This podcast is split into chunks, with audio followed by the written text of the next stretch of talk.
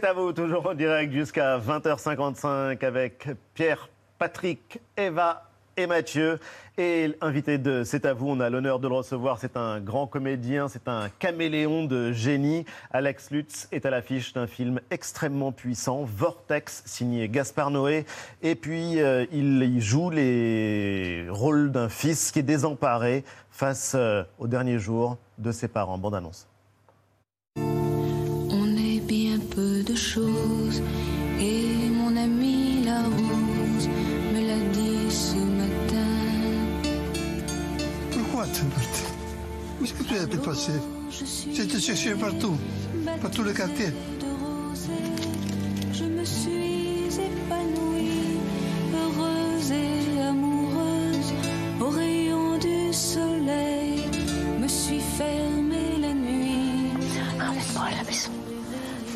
Emmène-moi à la maison. On est à la maison, maman. T'as peur? Je n'arriverai pas à- m'occuper bien de vous, papa.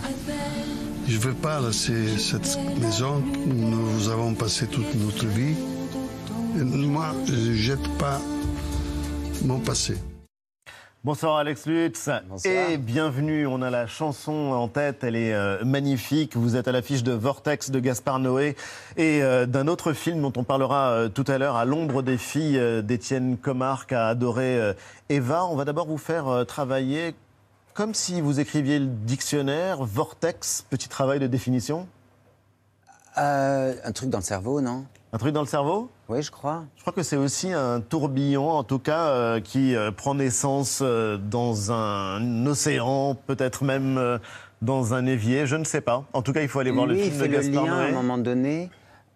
plusieurs fois dans le film, il y a un peu en mise en abîme euh, des liens avec des, des- des documentaires et les événements euh, un peu plus climatiques et comment ça peut se passer dans le cerveau. Et je trouvais que c'était très intéressant. En l'occurrence, euh, comme à chaque fois dans les films de Gaspard Noé, on entre dans un univers. Il y a l'un des personnages qui dit à un moment, euh, on rentre euh, comme un rêve dans un rêve. Oui. C'est ce que dit l'un des personnages?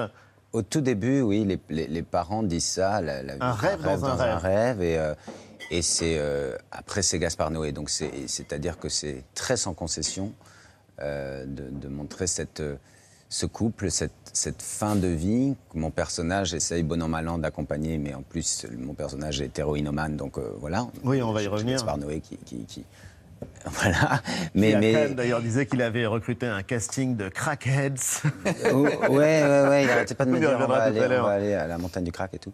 Et, euh, et, euh, et ce, qui est, ce, qui est, ce qui est très beau, c'est à la fois euh, ce- cette chose inéluctable qui nous attend et que l'on connaît tous, qui est montrée comme ça dans toute sa, dans toute sa, sa violence, j'allais dire. Euh, et en même temps, il y a quand même quelque chose de solaire euh, en sortant du film. Oui. on se prend quand même un petit coup derrière Ah la nuque, mais on a très envie de vivre. On a envie de vivre. On Ah, a mais envie c'est de exactement vivre. ça. On a envie, une putain d'envie de vivre. Une putain d'envie de vivre, oui, parce qu'on se rend compte. C'est très, ce qui est très beau aussi dans le film, c'est le rapport au temps. C'est-à-dire que ça, ça dure deux minutes, euh, tout ça, quand même. Et, Oui. et à la fois, ça dure pas deux minutes. Alors, euh, Ça dure pas deux minutes et c'est euh, justement le temps et la durée qui euh, s'étend. Et encore une fois, vous montrez que vous êtes euh, un transformeur euh, professionnel. Enfin, tous les gamins Voilà, là, connaissent pas- ça. pas mais non, mais c'est vrai qu'il vous suffit d'un geste, d'un mouvement, d'un accessoire pour incarner un personnage. Et on l'a vu, alors depuis euh, Catherine et Liliane évidemment, passant par Guy où vous jouez un personnage de 75 ans et qui vous a valu un César du meilleur acteur. Là, en l'occurrence, vous êtes filmé sans être euh, grimé.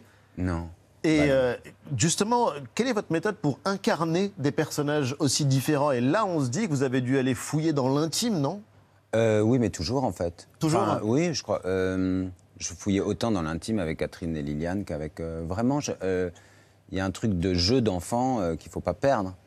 Il y a- il y a Malgré parfois- la nature des films, même s'ils Oui, sont oui, plus il y a parfois des films, on, euh, même dans Vortex, quand on filmait, et même si le sujet nous faisait euh, parfois être très à la gorge et très aux larmes, etc., euh, vous, vous- vous pouvez aborder une séquence qui est tragique en- en- avec une franche rigolade quand même, et il y a quand même un truc de jeu d'enfant, et, et voilà. Mais c'est sûr qu'il faut aller... euh, ça résonne dans quelque chose en vous, quoi, Ouais, bien euh, sûr. tous les personnages. C'est le sentiment qu'on garde quand on a vu le film. Vous restez avec nous tout de suite, l'œil de quelqu'un qui sait regarder l'œil de Pierre.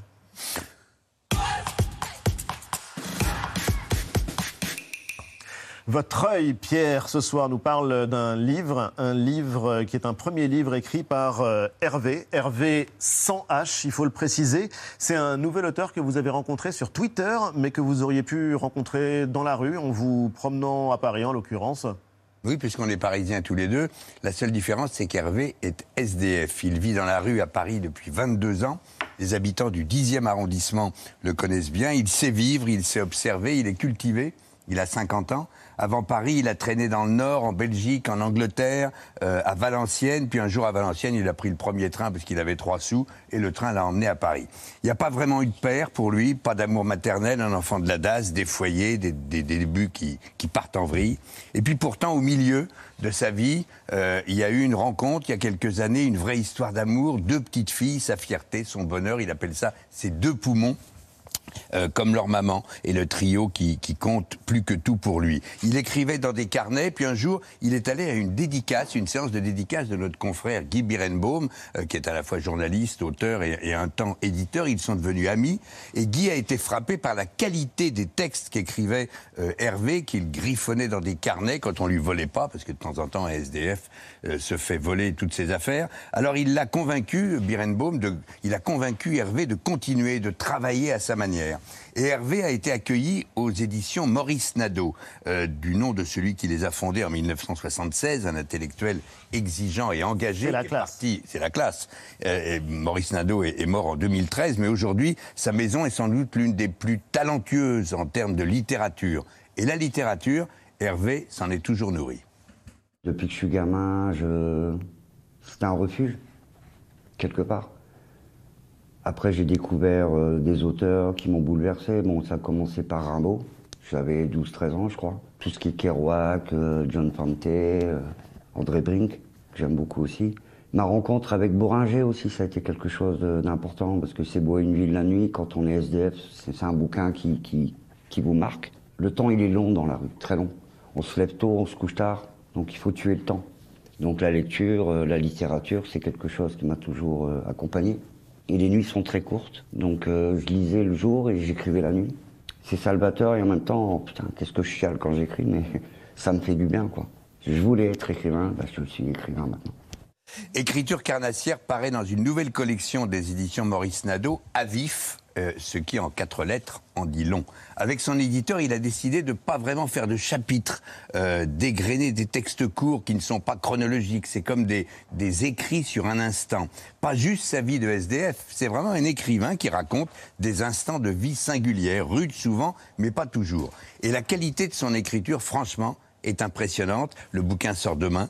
Dans toutes les humeurs de ces instants écrits, il est intarissable sur sa relation tellement contradictoire avec la solitude à la fois subie mais aussi recherchée. T'imagines demain ne plus être dehors où t'aurais du mal à t'acclimater? Oh, c'est compliqué. Hein. J'ai pas choisi la rue. Je m'y suis habitué. Par exemple, j'ai eu un studio à Pantin et je me suis rendu compte que je payais un loyer, mais que j'étais jamais chez moi. Je me suis dit, mais ça sert à rien en fait. Donc du coup, je suis retourné dans la rue. Il y a, il y a une sensation de liberté, en fait, quelque part. Même si elle est, elle est douloureuse et violente bien souvent. Parce qu'il y a beaucoup de solitude aussi. Mais j'aime bien la solitude, moi, je, je la taquine beaucoup. Donc ouais, taquiner, j'aime beaucoup. Taquiner les mots. Même taquiner les gens.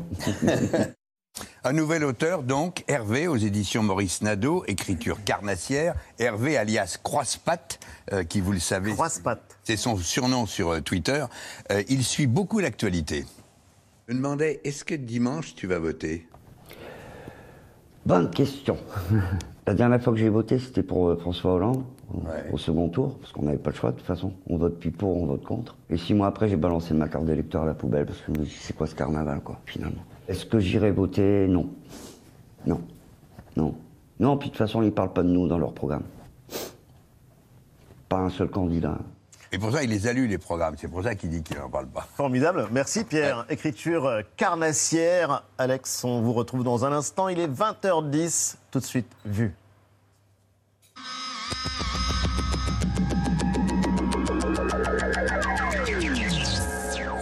L'image d'exode massif d'Ukrainiens qui quittent l'est du pays. La population se prépare à une attaque de grande ampleur des troupes russes. Le président Zelensky appelle l'ONU à exclure la Russie du Conseil de sécurité l'étude française qui est très, très commentée depuis hier et qui a été publiée par le Conseil d'analyse économique, euh, une étude euh, qui estime qu'un embargo sur les hydrocarbures russes aurait un impact très faible, ce sont les, mots qui sont employés pour la France, modéré pour l'Allemagne et un coût tout à fait supportable pour l'ensemble du continent, alors que le choc serait de bien plus grande ampleur euh, pour la Russie. Quelques jours après le départ des militaires russes, conformément au plan et accords conclus, une mise en scène a été fabriquée à Boucha. Les représentants ukrainiens et leurs mécènes occidentaux la diffusent sur toutes les chaînes et les réseaux sociaux. Or, de nouvelles images satellites fournies par Maxar Technologies et publiées par le New York Times semblent montrer des corps de civils gisant dans les rues de Boucha depuis le 11 mars, lorsque la Russie occupait la ville. Les cadavres qui gisent dans les rues il n'existait pas avant que les troupes russes n'arrivent. Euh, ne partent, pardon, avant qu'elles ne partent. Des vidéos qui tournent en boucle sur les médias russes, oui, sur les réseaux sociaux pro-russes. Ces vidéos sont censées nourrir l'argumentation du Kremlin. Au passage des soldats ukrainiens euh, dans la ville de Boutcha, on a le sentiment qu'un cadavre lève le bras comme pour faire un signe. Sauf que quand on zoome dans cette vidéo et qu'on ralentit l'image, on aperçoit que c'est un, on s'aperçoit que c'est un effet d'optique, une goutte d'eau ou une tache sur le pare-brise qui donne cette impression. Les Russes jouent également sur le timing. Je dis simplement, il faut être prudent. On se souvient de Timișoara, on se souvient de la guerre en Irak. Euh, il y a eu beaucoup de manipulations comme ça d'images. Je dis, ça ne veut pas dire que c'est le cas. Je dis simplement, il faut être prudent. Sur cette autre vidéo début mars, un cycliste ici cerclé de rouge remonte une rue de Boucha. Face à lui, un char tire. Voici les mêmes lieux le 1er avril. Des cadavres gisent au sol. Éric Zemmour qui se prépare en coulisses et qui va prendre la suite. Vous parlez du, fasciste raciste euh, qui est accusé d'agression sexuelle? Je parle d'Éric Zemmour qui va, vous qui va vous suivre, qui va vous succéder. Les os humains, c'est le passage progressif d'un racisme scientifique à un racisme populaire. Et jusqu'à maintenant, on se demandait comment ce passage s'était fait. Il n'est pas passé par les livres. Il n'est pas passé par les films, le cinéma n'existe pas. Il n'est même pas passé par les photos ou par les romans de Jules Verne. Il est passé par une culture populaire où on allait voir le sauvage en se divertissant le week-end au Jardin d'acclimatation de Paris ou au pied de la Tour Eiffel.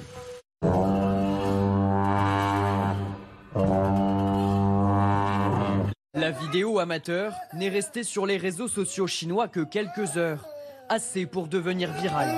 Elle y montre des enfants en bas âge, sans leurs parents, dans ce qui semble être un centre de quarantaine pour les personnes testées positives au Covid. Séparer les enfants infectés de leurs parents non contaminés, la politique sanitaire des autorités locales a du mal à passer. Alerte sanitaire au chocolat Kinder. Le fabricant Ferrero a rappelé certains lots de produits Kinder fabriqués en Belgique en cause un lien potentiel avec des cas de salmonelle, au moins 21 cas suspects. Son désormais célèbre meeting par hologramme en physique depuis Lille est retransmis dans 11 villes de France. Beaucoup de thèmes abordés, parmi lesquels le bilan écologique de l'actuel président. Nous n'avons plus de temps à perdre avec un président de la République qui demande à ce qu'on le reconduise alors qu'il a déjà été condamné deux fois par les tribunaux de ce pays pour son inaction. J'avais une question à vous poser d'abord, savoir si vous aviez des nouvelles de Macron. Parce qu'on pensait qu'il serait là, on savait qu'il voulait pas débattre, mais on est un peu surpris. Est-ce qu'il est candidat vraiment? Est-ce qu'il mène une campagne? Un débat présidentiel qui n'a pas lieu parce que le président le refuse, parce que euh, il refuse de descendre dans l'arène, il refuse même de venir sur le service public euh, sur France Télévisions pour participer à une émission et il voudrait que ce soit remplacé par quoi? Par des images de son meeting. C'est ce qu'on est en train de nous expliquer aujourd'hui. Vous croyez que c'est normal? Vous croyez que les Français peuvent accepter que notre démocratie se soit détériorée à ce point-là? Si je voulais pas qu'il y a un mois j'étais une merde. Le rapport accablant de l'État sur les dérives des maisons de retraite du groupe Orpea, il confirme les témoignages des familles, une recherche à tout prix de la rentabilité au détriment des résidents. Je voudrais tellement vous convaincre qu'une autre France est possible.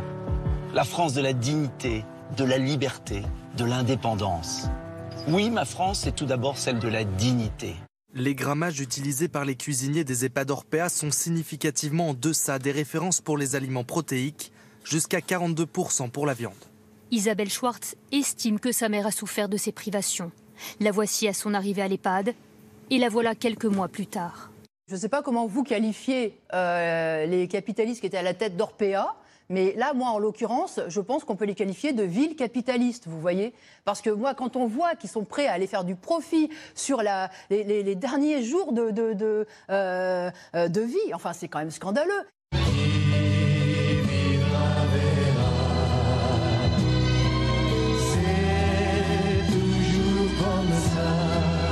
Une personne sur cinq a déjà rompu à cause de divergences politiques. Euh, c'est ce que nous apprend euh, ce sondage. La moitié des Français n'ont été en couple qu'avec des personnes du même bord. Et eh ben voilà, c'est pour ça qu'avec Patrick, nous ne sommes pas en couple. J'ai dit n'importe quoi, Patrick. Selon un sondage récent, un Français sur deux estime que la campagne n'a pas abordé les enjeux du quotidien.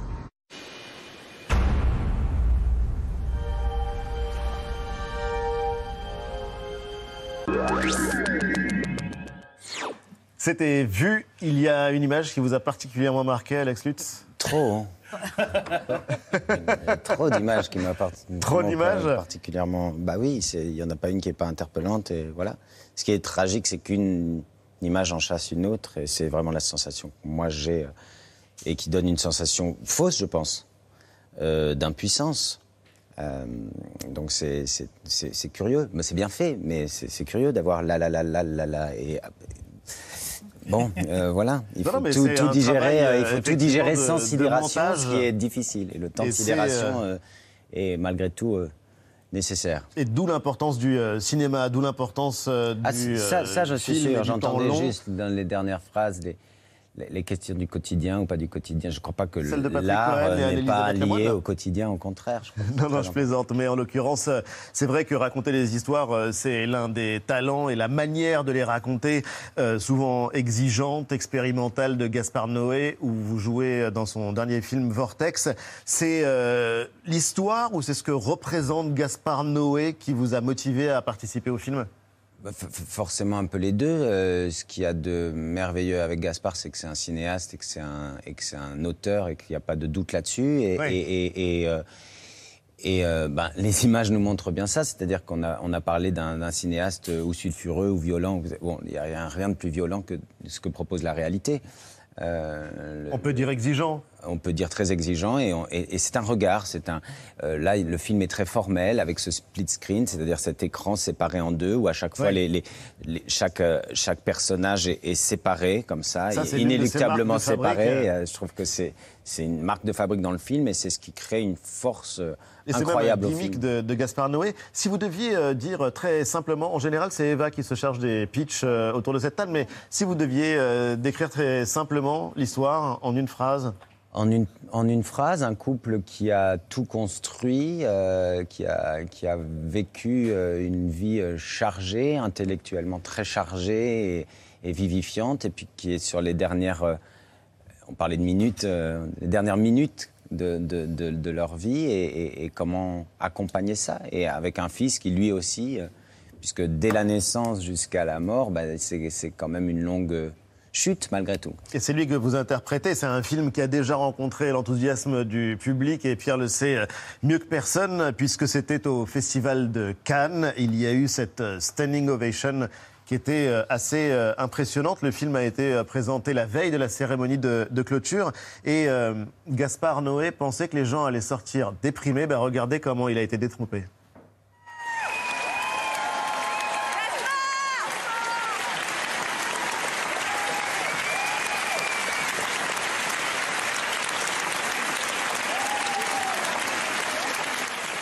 Si ça, c'est de la déprime, on veut tous être déprimés. Non, mais c'était mignon parce que c'était même émouvant la façon dont Gaspard avait peur, effectivement, que lui qui nous a, comme tu disais, Ali, nous a emmenés dans des mondes souvent plus radicaux avec le sexe, la drogue. Et là, il partait dans l'histoire que vient d'évoquer d'un mot euh, Alex, et il se disait est-ce que les gens vont pas avoir envie de partir en voyant cette réalité-là, euh, qui, est, euh, qui est bouleversante, mais rude. Et, il y a eu ce triomphe. Parce qu'il y a, y a, y a et l'histoire, la réalité et ce, cet extraordinaire réalisateur. Est-ce qu'il vous a dit que finalement vous êtes son fils, vous, vous, le représentez dans ce film? J'ai vaguement pigé parce qu'il est avare de mots quand même un petit peu. euh, Ouais. Gaspard. Ouais. il, il est très doux, il balbutie des phrases et tout. Je, je- je le suivrai au bout du monde, j'a- j'adore ce gars. Et, et- et alors on sait un peu par information, il dit euh, c'est- un peu, c'est un peu comme mon père, c'est- c'est c'est un peu comme ma mère, c'est un peu. Alors on se dit ah merde, bon bah d'accord. Donc on se sent tout d'un coup chargé d'une espèce de responsabilité forte mais douce, parce que c'est amené en douceur et ça part et, et puis on peut se perdre dans les séquences, tout est improvisé. Oui, justement, Donc, ce que j'allais euh, vous dire, c'est qu'il a la, enfin, il a la réputation de quelqu'un qui laisse improviser euh, Ouais, ses, ouais, ouais. euh, ses comédiens. C'est même plus que ça, c'est-à-dire. Moi, c'est ma passion de scénario, je crois, à l'avenir. C'est vrai Ah oui, oui, oui. Moi, les, les scénarios, on nous dit, il se passe, on jouerait à ça et on jouerait à ça. S'ils sont joliment chargés, s'ils sont écrits comme des nouvelles ou des romans, qu'on voit les enjeux, si ça, ça fait 20 pages, alors qu'est-ce qui peut nous arriver? En plus, on peut couper, non? Oui, c'est euh, vrai. il faut les Mais bons euh, partenaires en face. Hein, il faut les bons partenaires. En Ouais, l'occurrence, faut pas- vous avez deux pas- immenses comédiens avec vous. Faut pas avoir peur. On est tout, on est, enfin, l'époque est quand même le. On est symptomatique partout, on a peur tout le temps. oui. Il peut rien, il peut nous arriver des trucs bien plus, bien plus chiants que de louper une séquence. Ça, c'est sûr. Alors- Ou de jouer avec Dario Argento et Françoise Lebrun et qu'on avait euh, Alors vu. ça, c'est impressionnant. Ouais, dans un film de Jean Eustache euh, mythique, La maman et la putain, et vous êtes devenus assez complices en fait, tous les trois? J'ai utilisé ce que ça m'évoquait, c'est-à-dire Dario, qui est une espèce de d'énorme monstre sacré, qui a tellement traité les monstres et la et la et la frayeur et bon. La première fois qu'il fait l'acteur. du cinéma italien. Elle, qui est une immense égérie euh, de, de cinéma, euh, la maman et la putain pour toujours, évidemment. Y a, il y a- il y a- bon, mais j'avais physiquement tellement envie plus facilement de lui prendre la main et de l'enlacer. Ouais. J'avais un peu la frousse de Dario, euh, cinq, cinq minutes. Et je me suis dit, tiens, ça peut être l'énergie du truc, de ce père. Du coup, ça nous a permis de, de- raconter sans le raconter, mais on se dit, tu vois, il y, y a dû y avoir des casseroles entre le père et le fils. C'est quelque chose de sans doute plus pardonnant éternellement de la mère pour ce parcours de fils euh, très cabossé. Et c'est assez impressionnant parce que ça, pour le coup, c'est le génie et le talent de Gaspard Noé, c'est que il y a une- un personnage central et sans euh, vous offenser, mais il y a un personnage central dans le film en fait et qu'on ne nomme jamais. Non, mais c'est Alzheimer. Ah, c'est Alzheimer. oui. C'est Alzheimer. Enfin, incarné par la mère. Mais euh, pour le coup, oui, qui est incarné par la mère, mais dont on ne dit pas le nom. Le nom n'est pas prononcé. Non. Euh, je crois que ce qui l'intéressait, c'est, c'est au-delà d'Alzheimer, c'est la, c'est la, la perte. La perte. Je ne dévoile rien euh, de comment est, est- est fabriqué le film, mais c'est la, c'est la gomme, la gomme, la gomme, tout se gomme. Et l'art de l'ellipse, Alors parce ça, que ça, c'est quelque chose qui est présent dans son cinéma, mais je ne sais pas comment vous, vous êtes adapté à ça. Il y a plein de non-dits, par exemple, autour de votre personnage. Votre euh, personnage dont vous disiez tout à l'heure euh, qu'il était toxico, avec... sans le montrer plus le que crack, ça mais sans plus. le montrer plus que ça. Non, mais moi j'adore les films ellipsés. On parlait d'À l'ombre des filles tout à l'heure, dont on parlera, mais c'est vrai que quand j'aime bien quand tout n'est pas. Enfin, quand le spectateur, quand on fait l'honneur au spectateur d'être euh, comme euh, Hervé, euh, co-auteur euh, de ce qu'il a à voir. Hervé sans H. C'est c'est quand même, c'est quand même super, quoi. Le- les- c'est c'est- Et c'est c'est vrai plus sympa au cinéma les- de se raconter un truc. Puis après, on en parle. Et moi, j'ai vu ça, moi, j'ai pas vu ça, moi, j'ai compris ça, moi, j'ai. Ça, je trouve ça super. C'est toujours un pari d'un morceau, un film. Moi, quand j'ai fait Guy, je fais le pari au départ que le type a 74 ans, que vous le connaissez très bien. Oui. Euh, je, je fais carrément une ellipse de 50 ans de carrière. Et pourtant, on regarde le film et vous êtes Guy. Et C'est ça qui est voilà, moi je euh, fais le magique. pari pour je disais que toujours. vous étiez un caméléon. Ouais, mais moi je fais euh, vraiment le pari de. je- je- je- J'aime pas quand on dit euh, bon les trucs de classe et tout. Ça, ça veut pas dire grand chose, je crois. Et, et je crois qu'il faut toujours faire le pari de de l'absolue totale intelligence de, de tout et de tout le monde, quel que soit le milieu, et ça va très bien. Enfin, les gens ils se débrouillent. Hein. Et d'y aller à fond. Alors en l'occurrence, vous êtes euh, aussi à l'affiche d'un autre film qui euh, sort mercredi prochain dans les salles, À l'ombre des filles. Et donc, euh, Moi, Eva, toi, tu as adoré. C'est signé Étienne. Comard. Voilà, vous le portez vraiment. Je pense qu'il n'y a pas un seul plan où vous n'êtes pas euh, euh, dedans. Vous interprétez un, monsieur qui s'appelle Luc, qui est un chanteur lyrique de renom et qui est qui traverse une crise existentielle à la fois personnelle et professionnelle. Il y a un peu un vide professionnel. Ça fait des mois qu'il n'a pas chanté. Tu vas lui demander de chanter? Ah, certainement pas, c'est du lyrique. non, mais je plaisante. Haute contre en plus. c'est- Sur Guy, chantait très bien. Et là, vous avez décidé d'animer des ateliers de chant euh, dans un centre de détention euh, avec des femmes. Mhm. Il n'y a pas d'angélisme dans le film, pas du tout. Euh, entre les femmes, entre vous et ces détenus, c'est toujours très compliqué. Et puis parfois, il y a des petits moments d'harmonie qui prennent corps, notamment grâce à la musique. Où sont les femmes Où sont les femmes Ok, on reprend. Où sont les femmes Avec leurs yeux c'est plein de charme. Nicolas, où sont les femmes. Où sont les femmes Vous précipitez pas. Qui a des rires plein de larmes. Souriez. Perdu leur flamme. Padam, flamme, flamme. Padam, où sont les femmes? J'adore cet extrait parce qu'on voit les corps en fait en mouvement et les corps sont très Juvet importants euh, et Patrick Juvet évidemment. Mais surtout c'est qu'on on sent que cette harmonie elle est très relative, elle est très rare parce que tout est fragile. On sent que les relations sont fragiles, que chaque personnage est fragile. Et comment on compose un tel rôle? Parce qu'on a vraiment l'impression que vous êtes euh, comme un équilibriste quoi, sur un fil en Bah, permanence. Oui, par le creux et par le et par le et par le et par le fait que dès les premières secondes, elles l'attendent comme ça Mm. et a raison. Euh, et, et- et- et que tout va être euh, une épreuve, euh, les faire marcher ensemble, les faire, euh, et puis les faire accepter cette, cette idée-là. Elles sont vraiment dans une privation de liberté. Oui. Parce qu'on peut parler de dire mon enfermement, mon machin, mon truc. Bon, bah, quand vous êtes vraiment dans une un- métaphore, mais là, en l'occurrence, c'est vraiment un enfermement. Là, elles peuvent que lui opposer que, eh oh, bonhomme, nous, c'est vrai. Donc, euh, on s'évader par le champ, ça veut dire quelque chose. Mais elle- Donc, ça va être un long chemin très difficile. Et malgré cela, moi, c'est toujours la phrase que j'ai pour ce film, qui est lui aussi, qui, qui- qui a plein de moments de soleil. C'est, c'est à un moment donné, il a, il a presque plus rien à leur dire d'autre que je crois simplement que chanter peut vous faire du bien. Et, ça, et quand il n'y a pas plus de prétention que ça, finalement, euh, bah, ça, devient, ça devient un peu de la grâce quand même. Même si c'est pas. euh, euh, elles finissent pas à Wembley, c'est pas la question. Non mais oui, et c'est ce qui est très bien d'ailleurs dans le film. Euh, vous avez des femmes incroyables face à vous. Oh là là, la vache. Il y a des actrices qu'on connaît. Euh, on n'a pas vu dans cet extrait-là, mais il y a Agnès Jaoui notamment. Euh, je pense à Verley Batten parce que c'est une. Alabama Monroe. pour Voilà, voilà que une comédienne que j'adore, qui était aussi dans Cheyenne et. Lola, Ouais. immense série. Euh, et il y a des comédiennes qu'on ne connaît absolument pas. Oui, il a fait euh, ce pari-là, euh, Étienne, de, de mélanger euh, des actrices qui n'étaient pas du tout actrices, des, des actrices peut-être plus en place. Là aussi, ça veut tout et rien dire, le côté authenticité, mais, mais Mhm. pour, je pense, euh, pour créer aussi un, un truc de, de- de virginité d'image pour le spectateur et aussi elle n'ayant jamais fait euh, euh, forcément ce métier. Et pour ceux qui l'ont fait, bah, ça fait une salade qui fait que c'est- c'est- on, on a vraiment une sensation de vérité, j'espère. Mais, mais je crois, oui, oui. Mais c'est assez formidable de parler de ces deux films parce que ça montre que vous avez une liberté qui a l'air d'être euh, immense. En tout cas, vous faites des propositions euh, très différentes. En tout cas, vous n'avez euh, apparemment peur de rien, justement, comme. Ah bah non, bah ça- comme s'il y a, type s'il y a de bien un, métier où je peux me dire, euh, me donner la sensation. On parlait d'Hervé, Oui, mais il vous m'a savez que beaucoup calculent. Pierre le sait euh, aussi. Beaucoup de comédiens calculent justement leur rôle, Bah, c'est leur dommage, carrière. non Bah alors sinon. Ah bah c'est sûr. Euh, non, je veux pas. Je, je veux pas. Je veux vraiment. à- à- à- je veux pouvoir euh, tout, m'autoriser, ce qui, ce qui où j'ai la sensation de pouvoir créer quelque chose. Et puis vraiment, on en reparlait par rapport aux images qu'on a vues.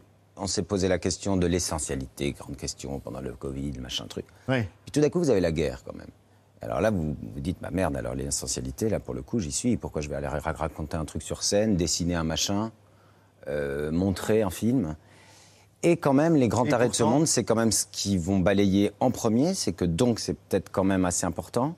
Et c'est ce qui fait le corps humain, c'est quand même que ça. Le- le- L'humanité, c'est c'est cons- c'est constitué que de, de- de- de nos idées. Moi, j'avais utilisé ça dans, dans mon spectacle, mais dans une grotte, il y a un mec un jour qui a quand même dessiné un truc, alors que normalement, il va se faire bouffer par un lion. Bon, bah, le moment où il a fait ça, c'est quand même qu'il y a un.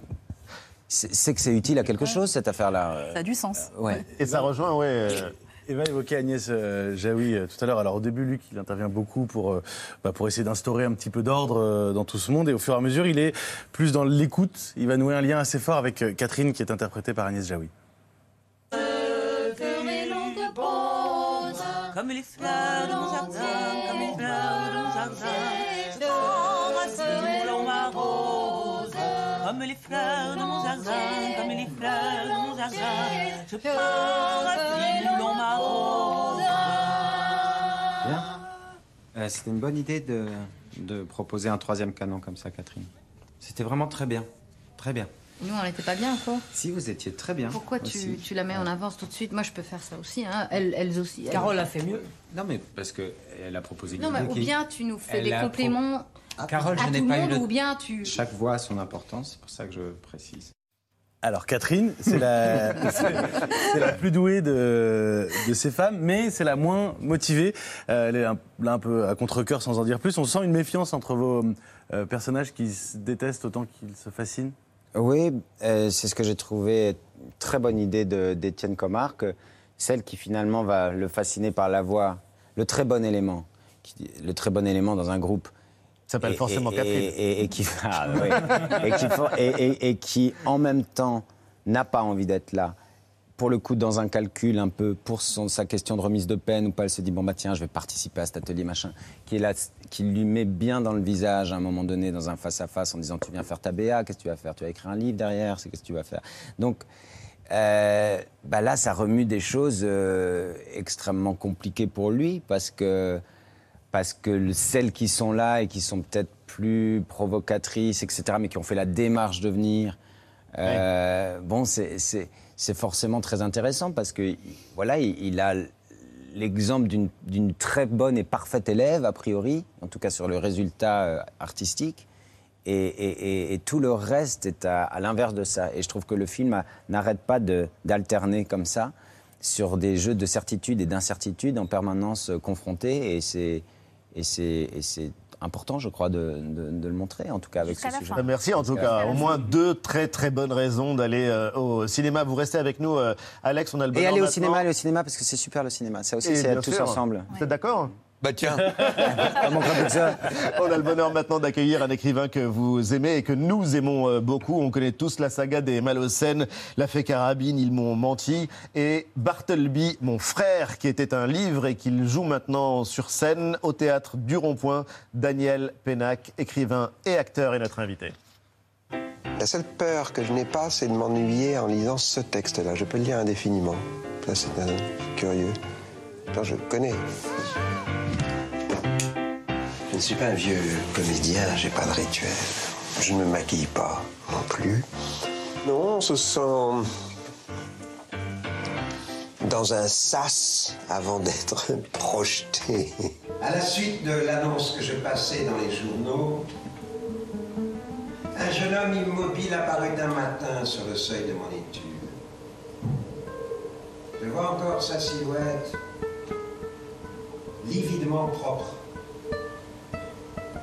pitoyablement respectable, incurablement abandonné. C'était Bartleby.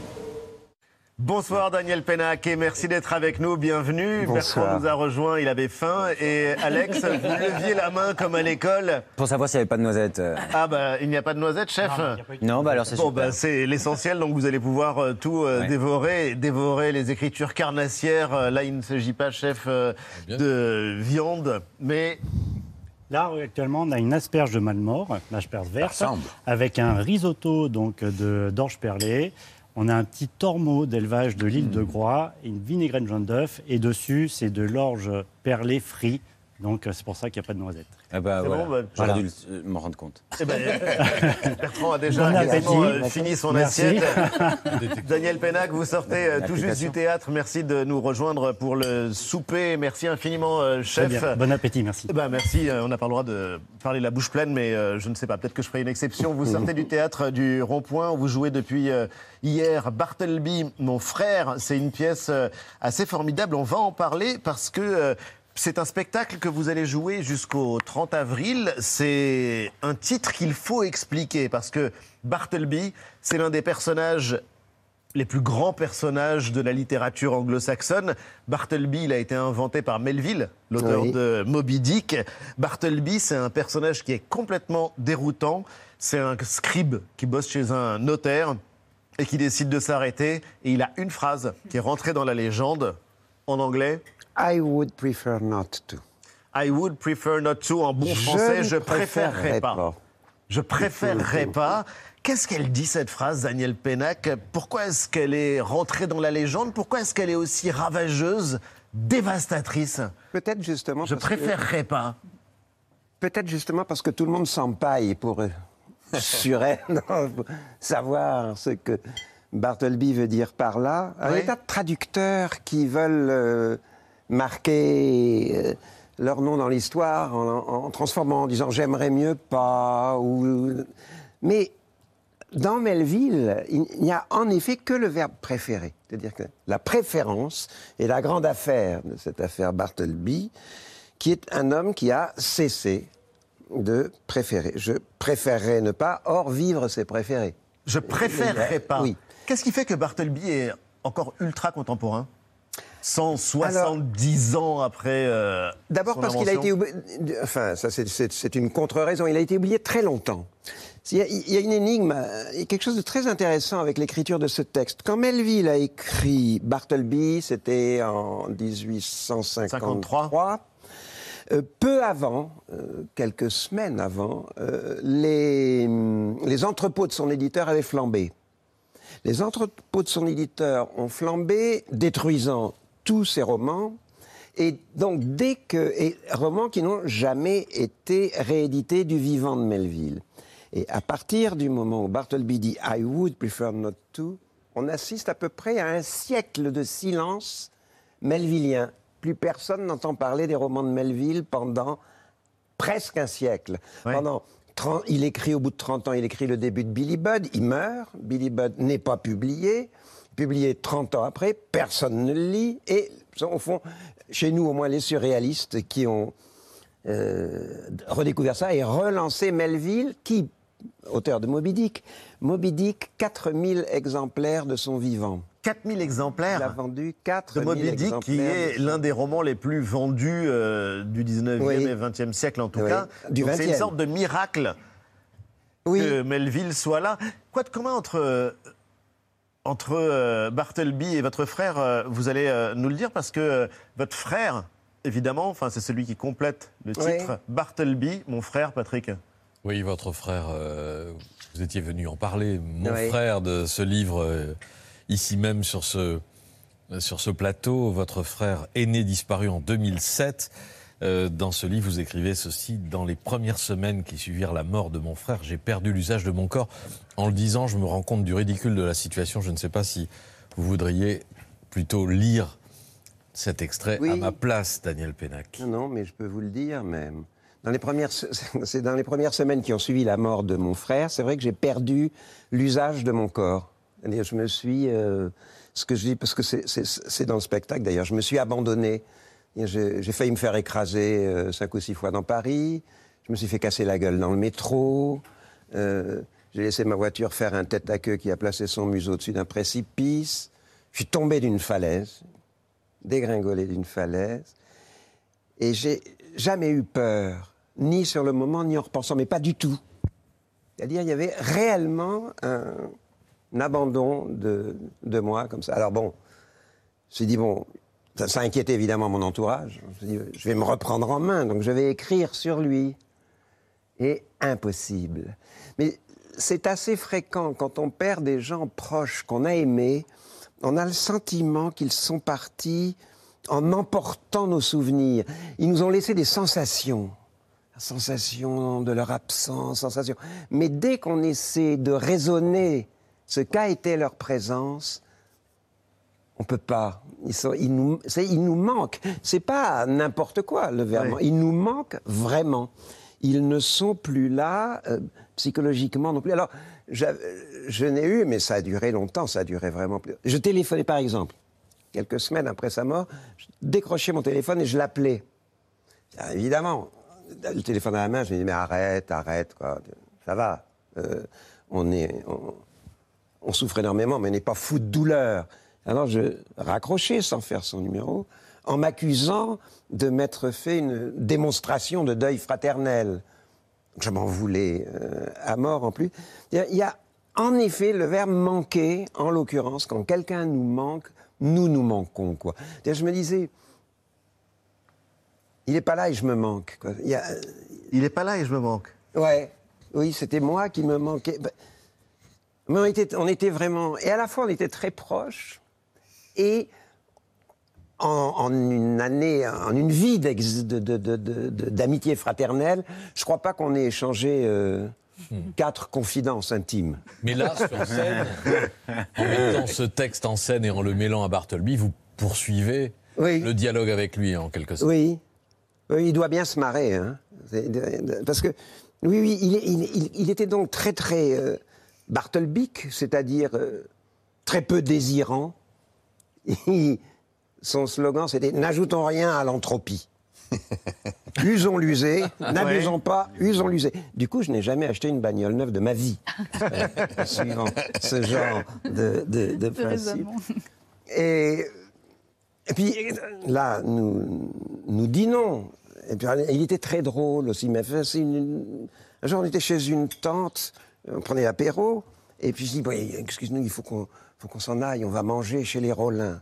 Et ma tante, qui, qui était très à cheval sur les mots, dit, vous n'allez pas manger, vous voudrez dîner chez les Rollins. Et Bernard dit, oui, mais enfin, tu connais Daniel. À tous les coups, il va en profiter pour manger quelque chose. Incroyable, le talent de conteur.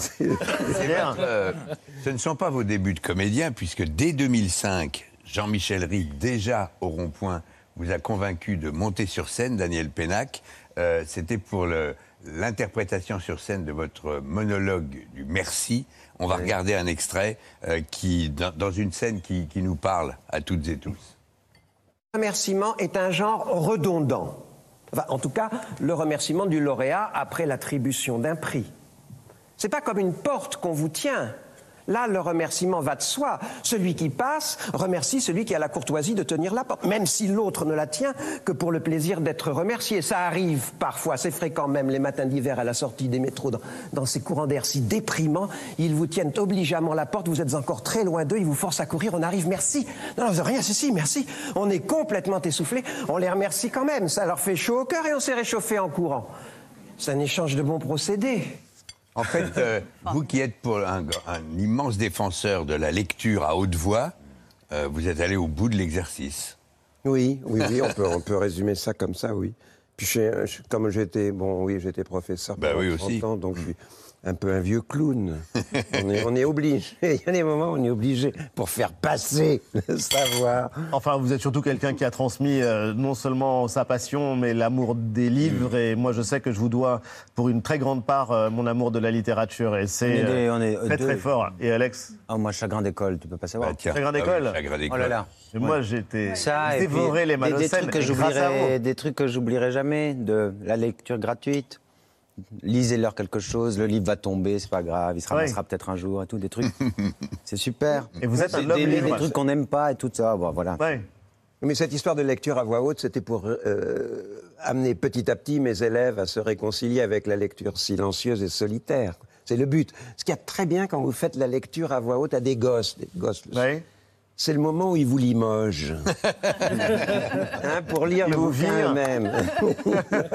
Bon, ça va, ça va, je vais le finir moi-même. Et on a d'abord commencé à lire euh, à voix haute avant de se retrancher dans la lecture euh, silencieuse. Daniel Pénac, Bartleby, mon frère, c'est au théâtre euh, du Rond-Point, que vous connaissez pas mal, Pierre. C'est jusqu'au 30 avril. Vous restez tous les deux avec nous. C'est l'heure de la story média d'Eva.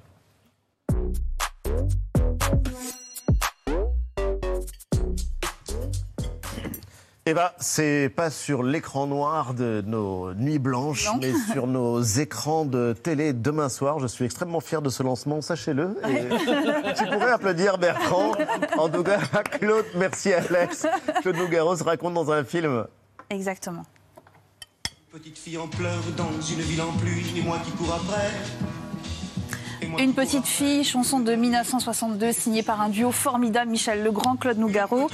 Euh, à l'époque, c'était plutôt les yéyés qui, souhaitaient, qui squattaient les radios, mais c'était aussi l'époque des premiers grands succès de Claude Nougaro, comme le raconte un documentaire que vous pouvez voir demain soir sur France 3 et que je vous recommande grandement. Ça s'appelle La vie rêvée de Nougaro, et donc c'est l'histoire de ce petit taureau, c'est comme ça qu'il se qualifiait, euh, fils d'un baryton et d'une mère pianiste, élevé par ses grands-parents dans un faubourg de Toulouse.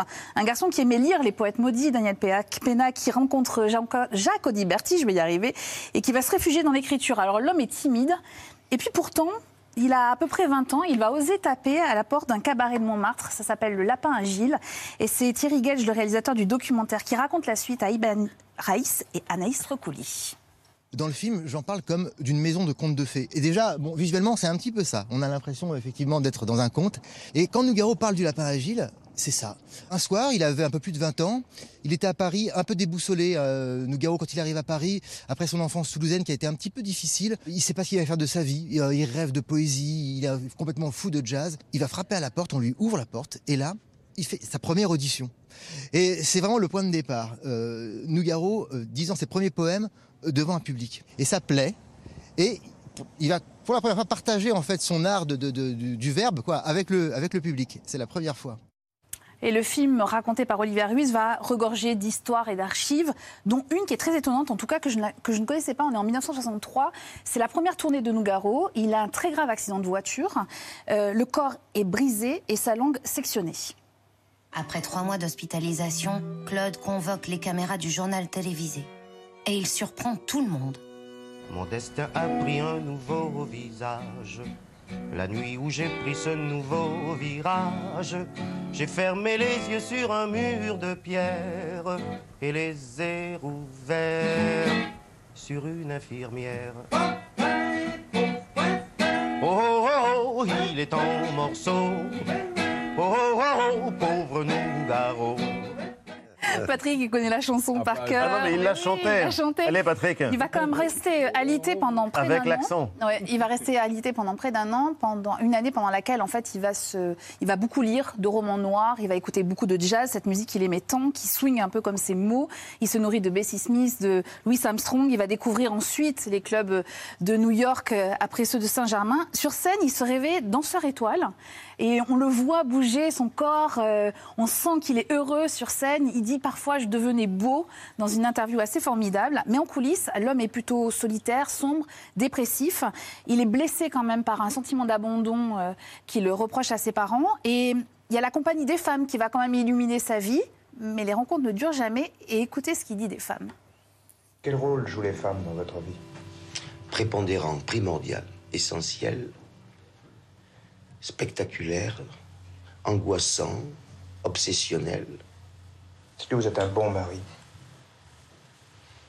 Je me contenterai d'être un bon amant. C'est ce qu'on vous dit ou c'est ce que vous croyez? Non, c'est ce que je préfère être un, un amant qu'un mari. Parce qu'un mari, il, il est vite, il capitule vite. Il prend des pantoufles, il se fait servir. Tandis qu'un amant, lui, il carbure. Il carbure, voilà. C'est tout ça, Nougaro. C'est de la musique, des phrases à boxer, des vies inventées.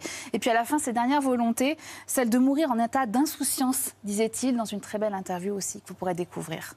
Sur l'écran noir de mes nuits La vie rêvée de Nougaro, c'est demain soir sur France 3, Ali, à 21h10. Merci Eva. Avec le grand sourire de Daniel Pénac, en l'occurrence, on va conclure l'émission comme chaque soir. Les actualités, Bertrand Chameroy.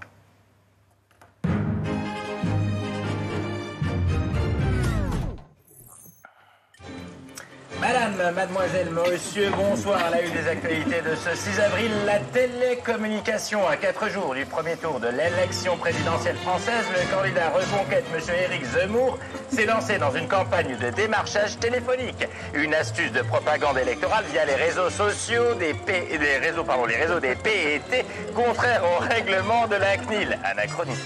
Vous imaginez l'angoisse, la période est déjà suffisamment euh, anxiogène, vous n'avez pas besoin de ça. Non mais imaginez, vous êtes tranquille chez vous, quand soudain... Allô? Bonjour, c'est Eric Zemmour, votre candidat à l'élection présidentielle. Enrico, comment ça va Quoi Il y a trop d'arabes en France et c'était mieux avant Oui, non mais tu me l'as déjà raconté 100 fois celle-ci. Bon, je te, je te laisse, je suis en clientèle. Non, non c'est toi qui raccroche. Non, c'est toi. Bon, allez, bisous. Ah là là, non, mais en vrai, c'est pire parce que même sans avoir décroché, vous vous retrouvez directement avec un message vocal euh, sur votre répondeur avec Zemmour qui déroule son programme et transition habile cinéma. Le sixième volet de la saga d'horreur Scream devrait sortir plus tôt que prévu. On l'a appris il y a quelques jours et vous savez quoi? Nous avons les premières images en exclu mondial. Bonjour, c'est Eric Zemmour, votre.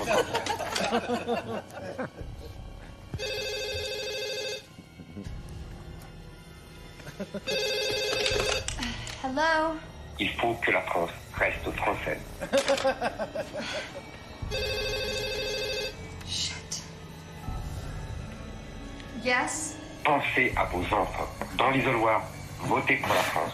Votez Éric Zemmour. Zemmour. Pire que Scream et le compte CPF réunis. Parce que ça, ça aussi, on n'en peut plus. Hein. Dans le reste de l'actualité, il n'y a pas qu'Orpea. Dans la vie, il est des établissements où ça se passe bien. Hier, Joe Biden a reçu de la visite dans son EHPAD, euh, mais il s'est senti bien seul. Qu'est-ce qui se- Et pourquoi personne me calcule? Qu'est-ce qui se passe? Ah, bah oui. Ils ont retrouvé leur ex. Bon. Bah, je vais aller me chercher un morceau de cake fruits. Et oui, Barack Obama était de retour dans son ancien appart pour parler de santé, attirant toute l'attention sur lui. La vie est parfois cruelle, Mathieu. Retour en France, J-4 avant le premier tour. D'ici là, les meetings se poursuivent. Hier, Jean-Luc Dreamworks Mélenchon proposait un meeting depuis Lille et en simultané dans 11 autres villes grâce à ses hologrammes. Alors oui, c'est une prouesse technique, mais qui n'est rien à côté de Jean Lassalle, qui avant-hier à Pau a proposé son meeting sur un trampoline. climatique, réchauffement climatique, réchauffement climatique. Eh, Le meeting sur un trampoline, c'est une première en France. Un meeting qui s'est presque bien déroulé. Bilan, un blessé. Cet homme qui s'est fait broyer l'épaule quand Jean Lassalle a tenté d'être affectueux. C'est à toi, Jeanne. Tu y vas.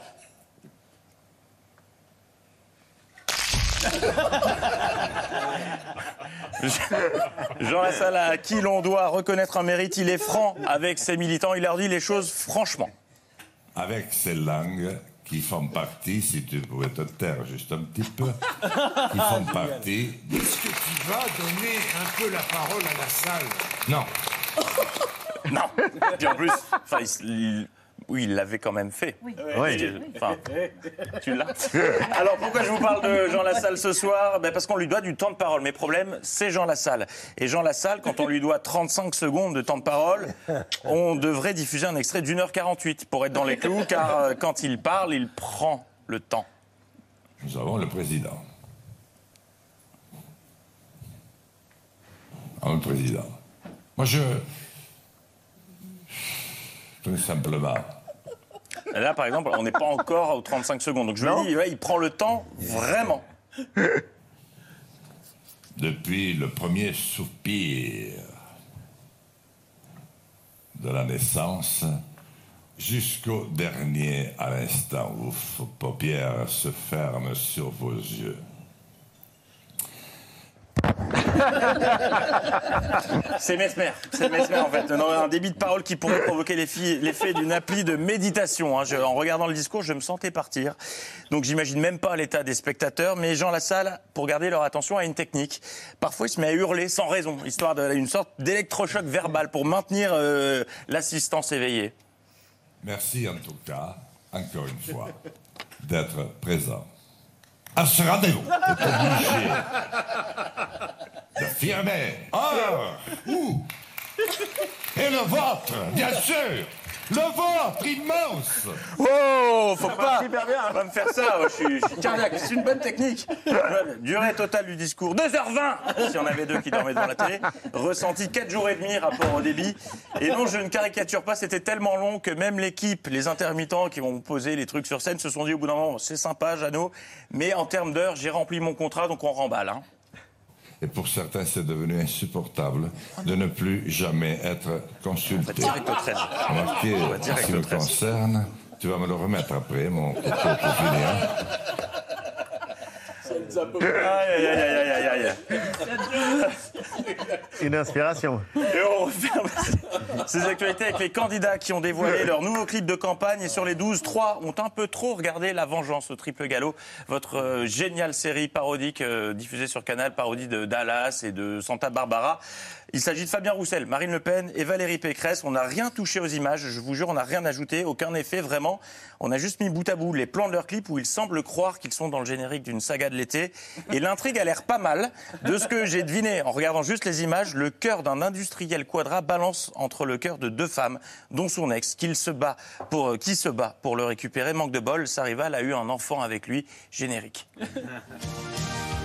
Puissance et gloire